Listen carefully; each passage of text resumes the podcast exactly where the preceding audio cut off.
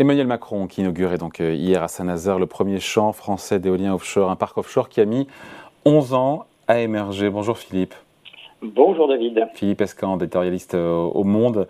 Donc on y est, ça y est, hein, la France dispose, certains diront enfin, de sa première grande centrale électrique éolienne offshore. C'est assez impressionnant, hein. on a des mâts de plus de 200 mètres d'altitude, c'est ça, il y a 80 mâts si je ne me trompe pas. Et ce qui est bien, c'est que ça va fournir pas mal d'électricité euh, dans le département. Hein.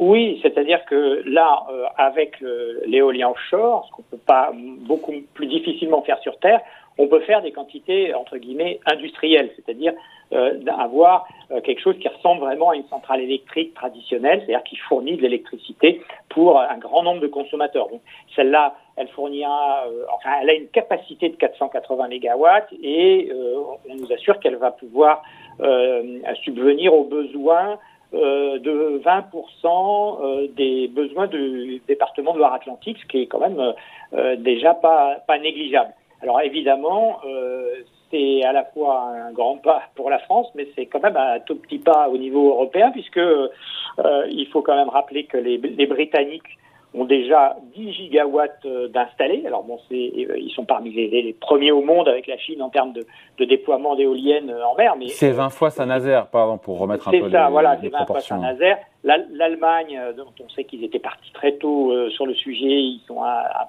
presque 8 gigawatts. et même les Pays-Bas font quand même trois fois plus que, les, que, la France actuellement. Donc, euh, effectivement, on, le, la France est en retard. Euh, et elle est en retard pour de mauvaises raisons, c'est-à-dire qu'elle elle pourra même pas, les, les, les, éoliennes qui seront installées à Saint-Nazaire par exemple, sont pas euh, le up-to-date technologique parce que c'est la technologie qui avait été décidée il y a 10 ans. Alors il y a une petite marge de progression, mais on ne peut pas non plus euh, changer au milieu euh, l'ensemble le, des, du, cahier des charges technologiques. Donc c'est un, un vrai handicap. Et euh, ce qu'on espère, c'est que euh, normalement, euh, normalement, devrait sortir de terre, de mer plutôt, donc les un, champ d'éoliennes à Saint-Brieuc, un autre à Fécamp, un autre à Courseul. Et, euh, et, Donc on peut rattraper, juste Philippe, on peut rattraper notre retard. On dit souvent à qui la faute, encore une fois, et on met souvent en, avant les délais d'instruction, les délais d'autorisation qui sont, on connaît ce chiffre, deux fois plus long euh, qu'en Allemagne. C'est ça la seule cause et comment, encore une fois, on rattrape euh, ce retard? Alors, ben, pour le rattraper, c'est difficile parce que, euh, alors, il y a d'abord la planification, c'est-à-dire qu'est-ce qu'on prévoit de faire? Euh, Emmanuel Macron à Belfort a annoncé euh, une ambition phénoménale si on regarde par rapport aux chiffres qu'on vient de citer, puisqu'il il parle de 40 gigawatts, 50 parcs en mer en 2050.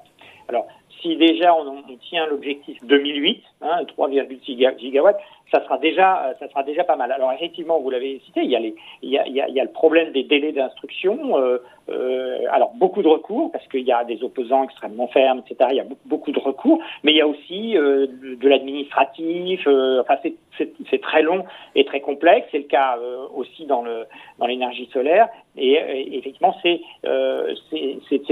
un frein certain. Est-ce que c'est parce que la France n'en avait pas fait sa priorité, ça c'est très probable, c'est-à-dire que la, France avait vécu quand même beaucoup sur l'illusion que euh, le, nucléaire resterait euh, absolument prédominant et que et, donc il y avait, il y avait moins d'urgence que dans les autres pays à, changer, à, basculer ou en tout cas à développer les énergies renouvelables pour des raisons climatiques, puisqu'il y avait déjà le parc nucléaire. Et là aujourd'hui, eh bien en fait, on reçoit en pleine figure euh, le, le, problème de un peu de la monoculture française énergétique avec euh, tous les incidents de maintenance qu'il y a eu sur les sur les centrales euh, sur les centrales nucléaires. Donc effectivement, il faut. On met les bouchées doubles ou pas, juste Philippe? Est-ce qu'on met vraiment les bouchées doubles? A ce plan, encore une fois. Alors vous avez dit 4 gigawatts de capacité pour 2028, plan d'accélération des énergies renouvelables, qui d'ailleurs sera présenté, ben, c'est lundi en Conseil des ministres avec cet objectif de 8 gigawatts en 2032. Est-ce qu'on sera toujours à la traîne avec 8 gigawatts Vous me direz si aujourd'hui, euh, ça fait que dans 8 ans, on sera au niveau des, des Allemands, euh, des, ouais, mais les Allemands du Royaume-Uni? encore développé. Alors, oui, il y a, y a, quand même des, des, limites. Les, Allemands sont un peu en train de toucher les, les, les limites de, leur, de, leurs installations, mais ils, ils, vont encore en développer. Donc probablement, on ne sera pas, on sera, on sera certain, on sera pas dans les dans, dans les leaders, même en même en, enfin en 2028, ça c'est sûr, et même en 2032, ça, ça, ça, restera quand même assez difficile. Alors il, reste un, espoir. Euh, parce que le, problème aussi, le, problème de ces retards, euh, que ce soit en mer ou sur terre, c'est évidemment l'acceptabilité sociale de ces, euh, de, ces champs d'éoliennes. Quand on en met un ou deux, euh, ça passe encore, mais quand on met des champs extrêmement importants, et sur Terre il y en a, enfin dans le nord de la France il y a des champs qui sont déjà très très importants, et en mer ça sera considérable, et, à ce moment-là il y a un problème d'acceptabilité sociale euh, des riverains, des utilisateurs. Hein. En mer il y a des, pêcheurs, etc. Et, et malheureusement, le, le, une des raisons aussi des difficultés françaises, c'est que le, le, plateau continental est est, vite assez profond euh, sur les côtes euh, sur les côtes françaises et, et donc à ce moment-là on ne peut plus mettre des des, mâts avec un socle en béton appuyé sur euh, appuyé sur le sol. Il faut passer à d'autres technologies pour les mettre plus loin et donc l'espoir c'est que effectivement si on arrive à développer des technologies d'éoliennes flottantes qui, qui, peuvent se mettre comme des plateformes de forage finalement en pleine mer, à ce moment-là, on aura plus ou moins de problèmes avec les riverains. Euh, Donc moins de nuisances pour les riverains. Et, voilà. Et puis plus de vent aussi, plus de vent en mer que sur terre. Et plus, de, et, plus de vent en haute mer, on va dire, euh, que, euh, sur le, que sur le rivage proche. Le seul problème, c'est que... c'est beaucoup plus cher hein, à faire. Alors c'est plus cher parce qu'il faut amener l'électricité, il faut tirer les câbles, euh, les installations sont plus chères. Et puis euh, également, euh, c'est la, technologie n'est pas encore mûre, c'est-à-dire que pour l'instant il n'y a que des prototypes.